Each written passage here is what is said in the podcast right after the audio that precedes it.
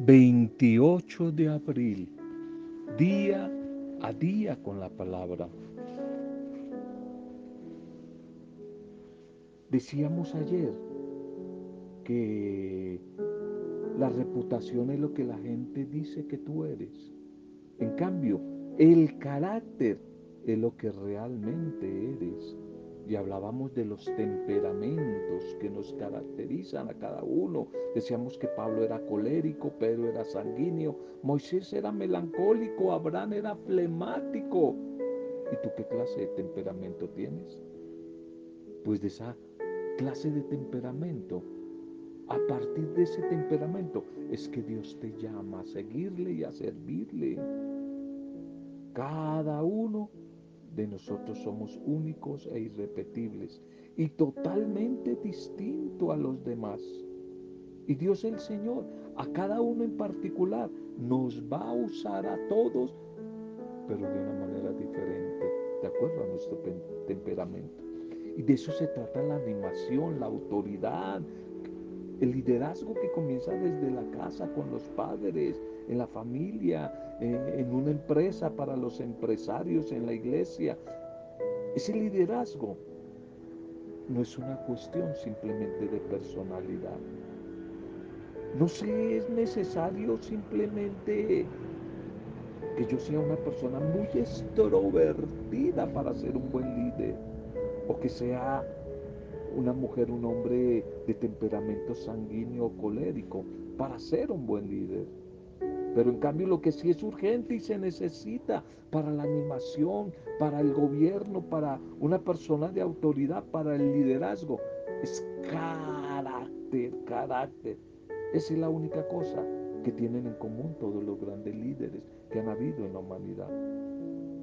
Cuando una persona carece de carácter, y se le presenta y llega a un puesto de liderazgo, esos defectos de carácter van a causar su derrota, su fracaso, su caída.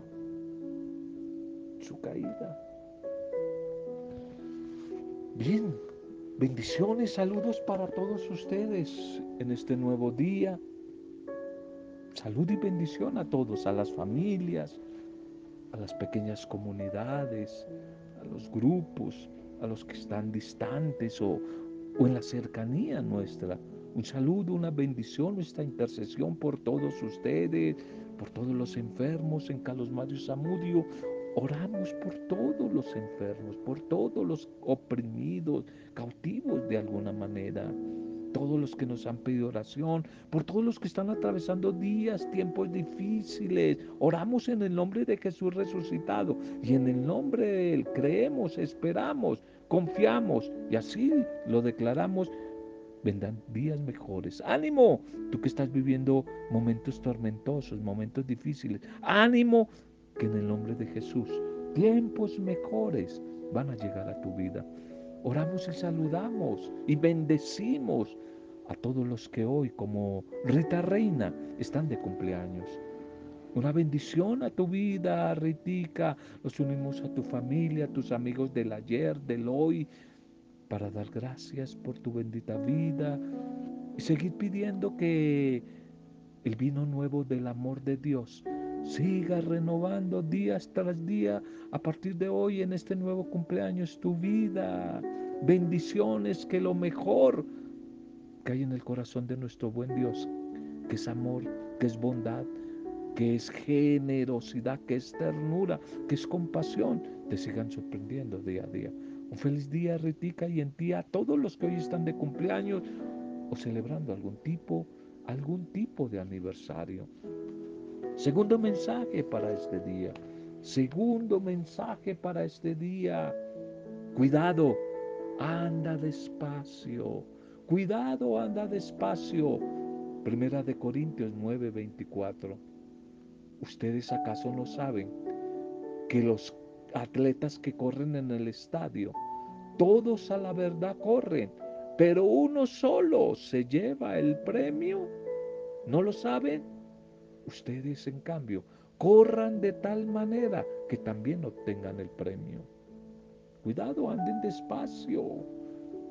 una sociedad, un tiempo, un mundo muy acelerado, no solamente convulsionado, sino acelerado el que nos ha tocado a todos nosotros vivir en este tiempo, aún en medio de la pandemia. Un mundo muy acelerado, andamos como locos y por tanto acelere.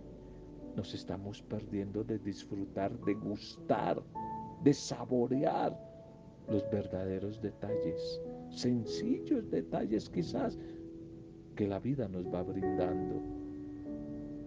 Y tal vez es que siempre una gran verdad es que lo más importante y lo principal siempre es invisible a los ojos. Y esto lo sabemos casi de memoria. Y las personas que caminamos en la vida espiritual, que caminamos en el seguimiento de discipulado, Jesús lo tenemos bien claro, que lo más importante, lo invisible, lo que no se ve, como el amor, como la alegría, todos estos sentimientos y valores, por lo general, son invisibles. No se ven, pero por el afán, el corre-corre, el corre-corre, nos estamos perdiendo de disfrutar, de saborear todas estas pequeñas y sencillas cosas.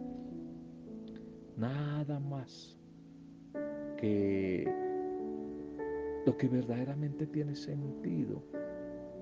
A veces nuestros ojos no hacen un alto para apreciarlo. Y si es invisible, es imperceptible. Y con más razón, debemos atrevernos a observar con más cuidado, con más cuidado cada una de esas sencillas cosas de lo cotidiano, de lo invisible, para no perdernos la oportunidad de apreciar esos valores, esos valores que en sí son los importantes y los más caros de la vida. Y para observar con cuidado esas cosas esenciales. Por eso necesitamos a veces hacer unos altos unas pausas, un detenernos en la vida, dejar el afán, dejar el corre-corre, andar más despacio. Cuidado, anda despacio porque puedo fracasar, me puedo caer. Andar despacio.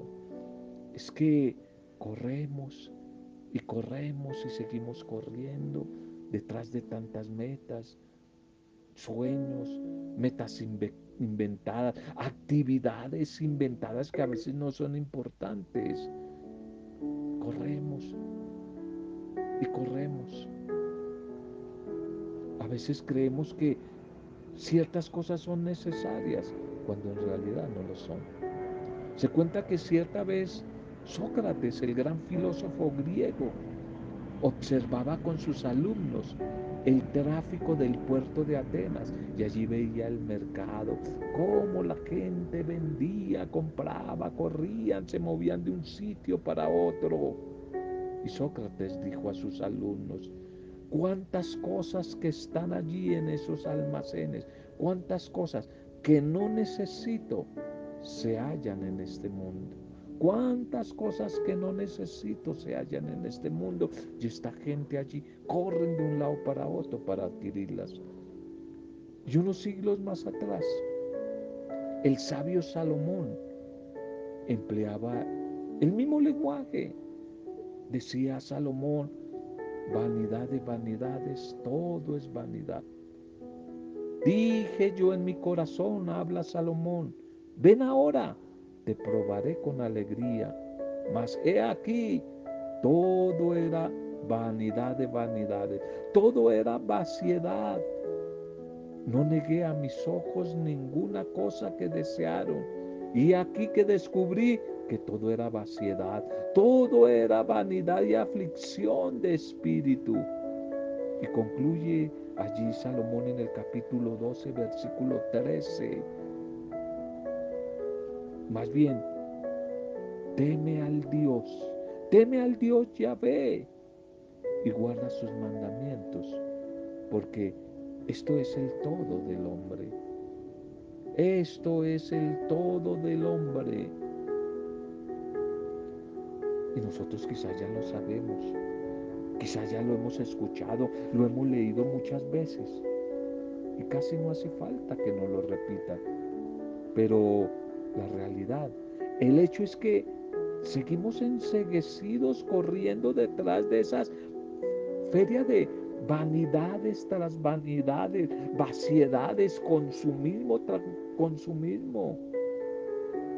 Y quizás aquí, en el mensaje, se comprende por vanidad todo objeto de atención que no es lo aparente, que no es lo que aparenta, algo que quizás es confuso, que a veces es mentiroso, tramposo, es algo hueco, aunque ocupa un espacio, pero sabe amargo.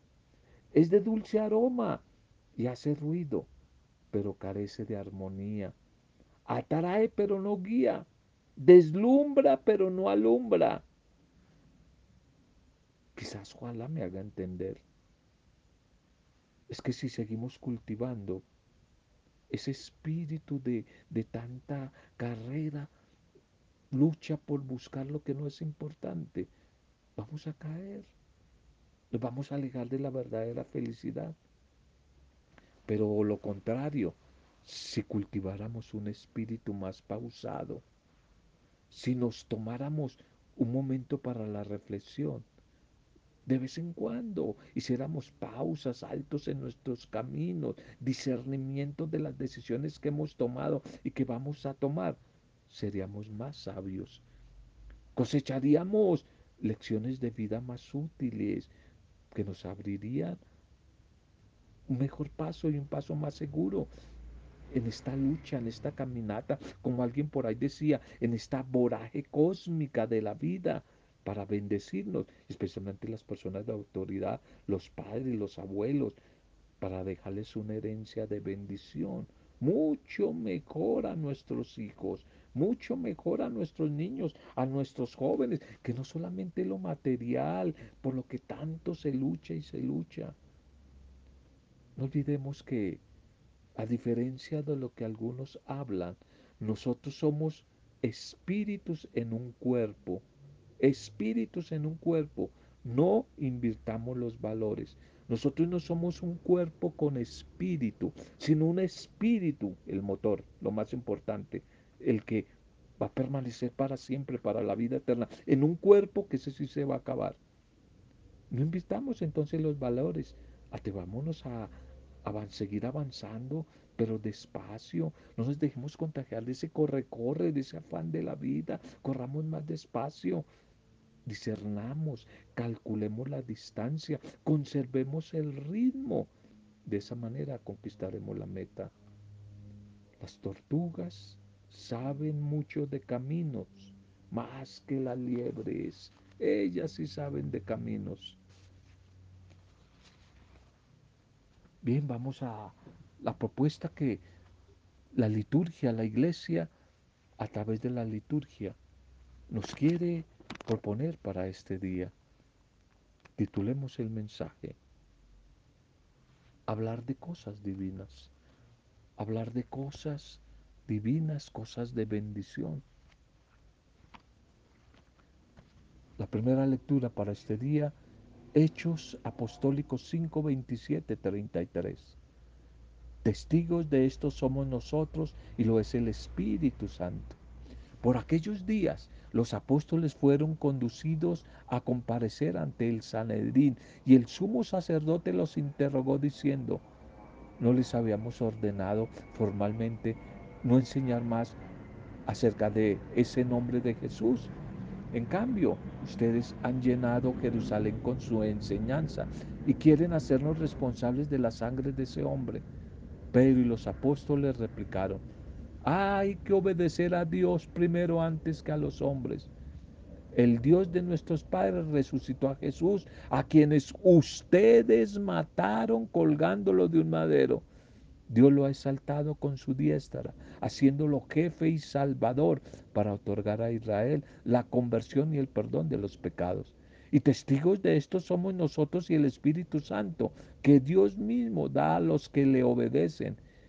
Y ellos al oír esto se consumían de rabia y trataban de matarlos. Amén, amén y amén.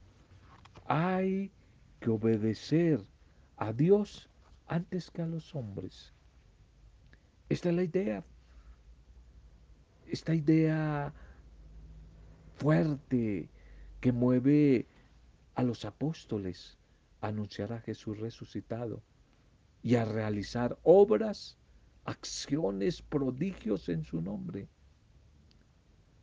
Para estos discípulos misioneros, apóstoles, no tienen ninguna validez las amenazas, las restricciones impuestas por las autoridades judías. Lo contrario, cada persecución, cada dificultad, cada momento de confrontación es una buena oportunidad, una oportunidad maravillosa para dar testimonio de Jesús resucitado, como lo hacen en esta ocasión.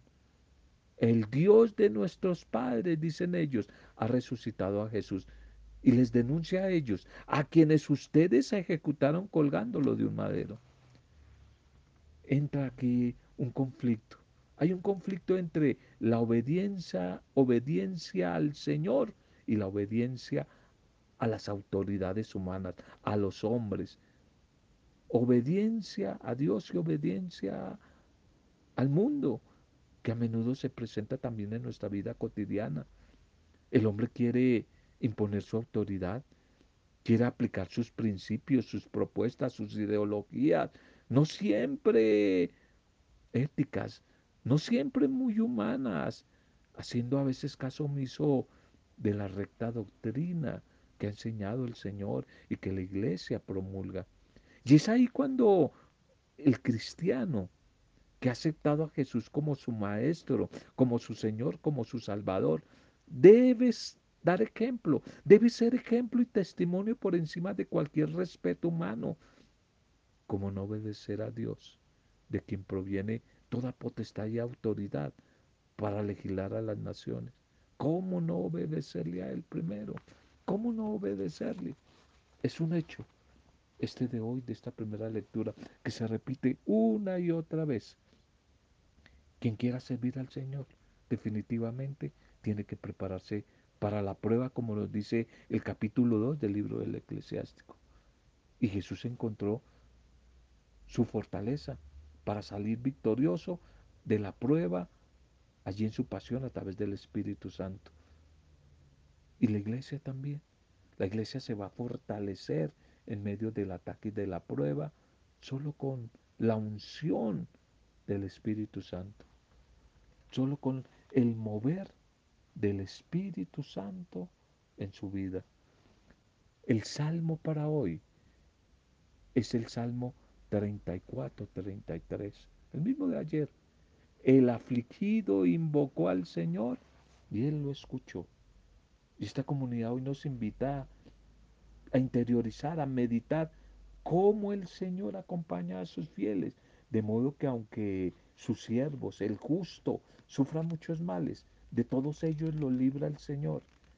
Y esta realidad constante de la protección divina, aún en medio de la adversidad, aún en medio del sufrimiento, aún en medio de la tristeza, va a ser motivo suficiente para que en todo momento salga de nuestra boca bendiciones al Señor.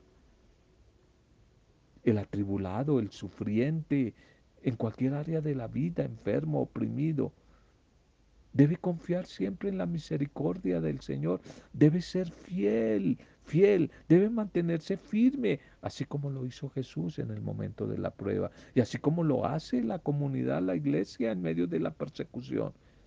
Y el orante Hoy nuevamente nos presenta la comunidad, la iglesia, con aquella hermosa frase de ayer. Venga, gusten y vean, qué bueno, qué bueno es el Señor. El Evangelio para hoy, Juan, 30, Juan 3, 31, 36.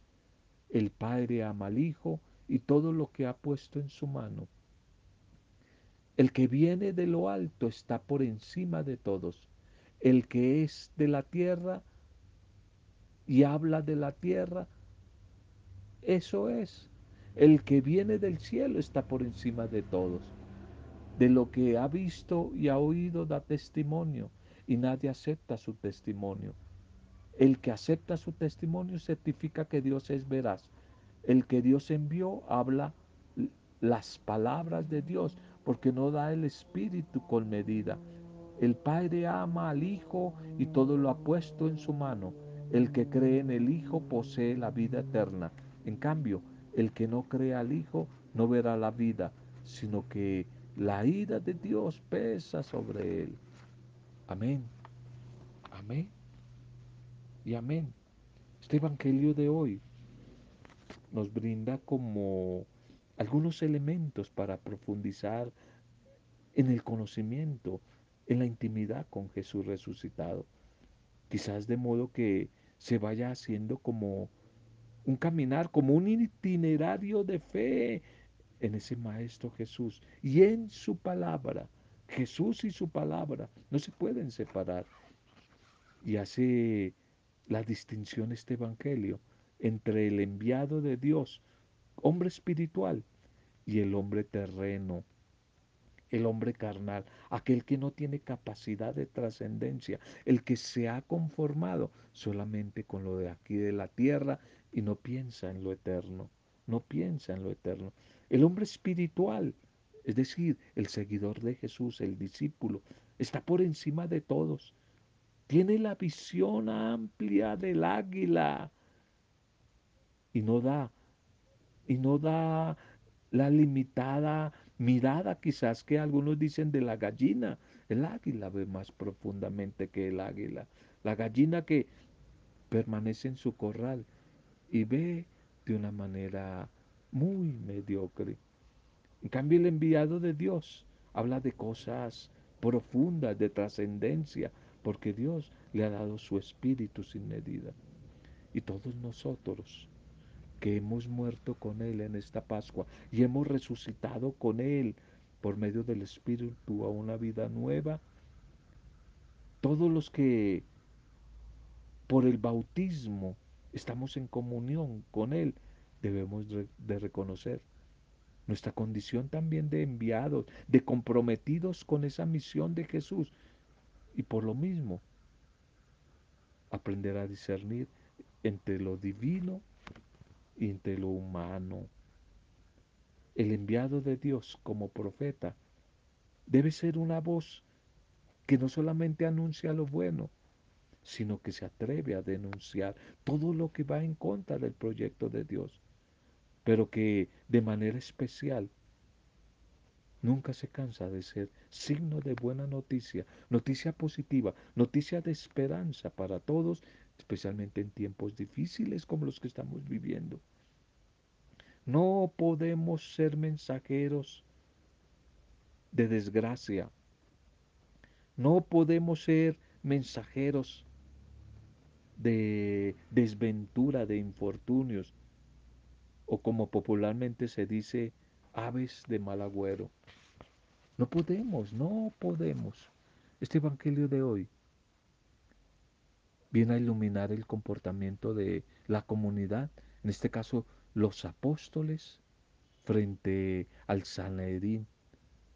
Y tal como nos lo describió en la primera lectura el libro de los Hechos de los Apóstoles, el verdadero enviado de Dios, el verdadero servidor del servidor de Él, reconoce que testigos de esto, como lo dijeron los apóstoles, somos nosotros y el Espíritu Santo que Dios da a los que le obedecen.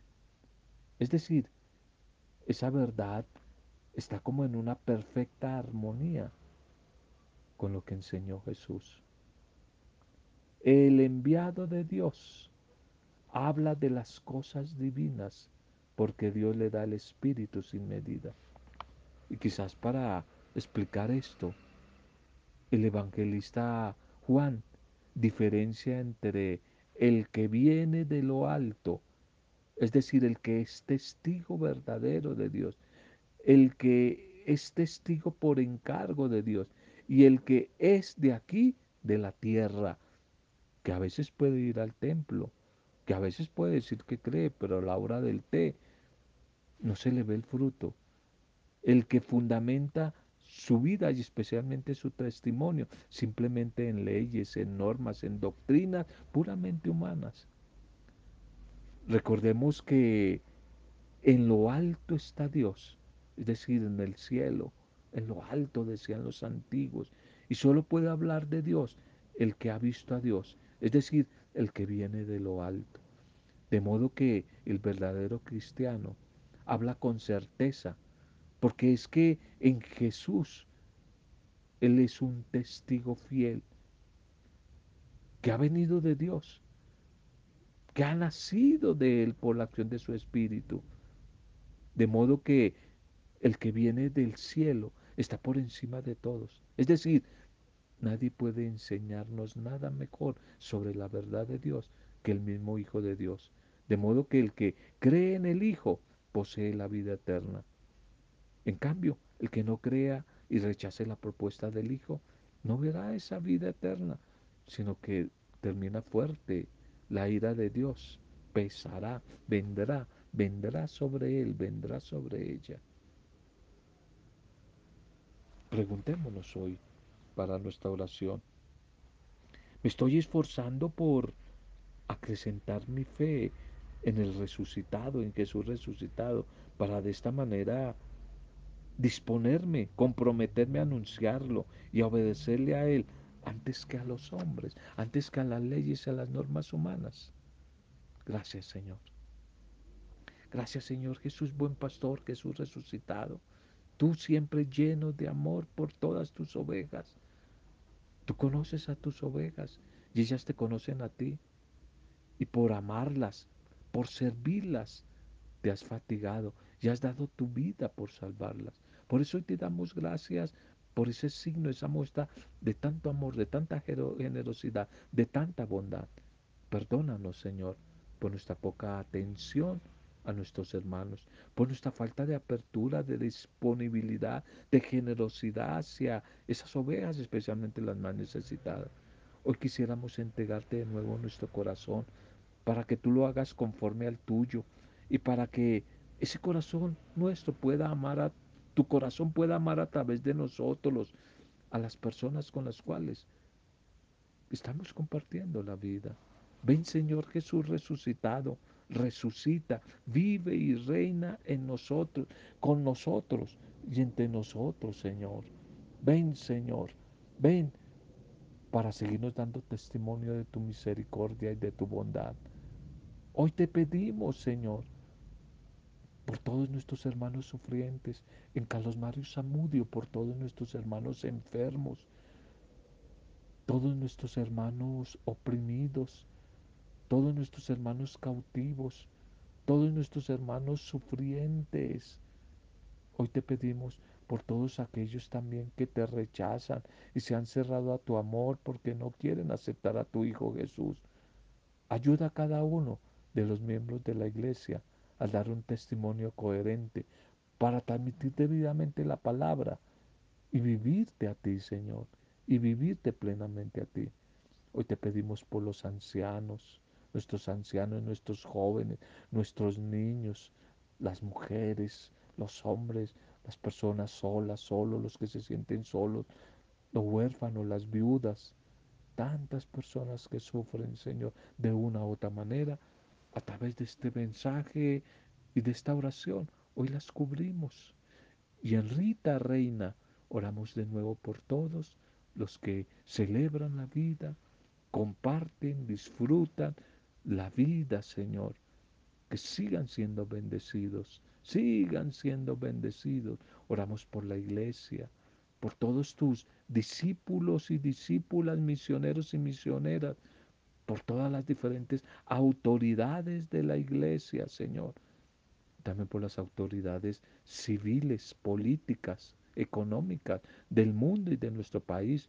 Te entregamos estas próximas elecciones que vamos a realizar en nuestro país. Oramos por los diferentes candidatos, por sus corazones, sus vidas, pero te pedimos para nosotros la sabiduría y discernimiento de nuestro de tu espíritu para saber elegir, votar sabiamente, sabiamente Y todo lo hemos hecho en este día, este compartir en el poder intercesor del Espíritu Santo.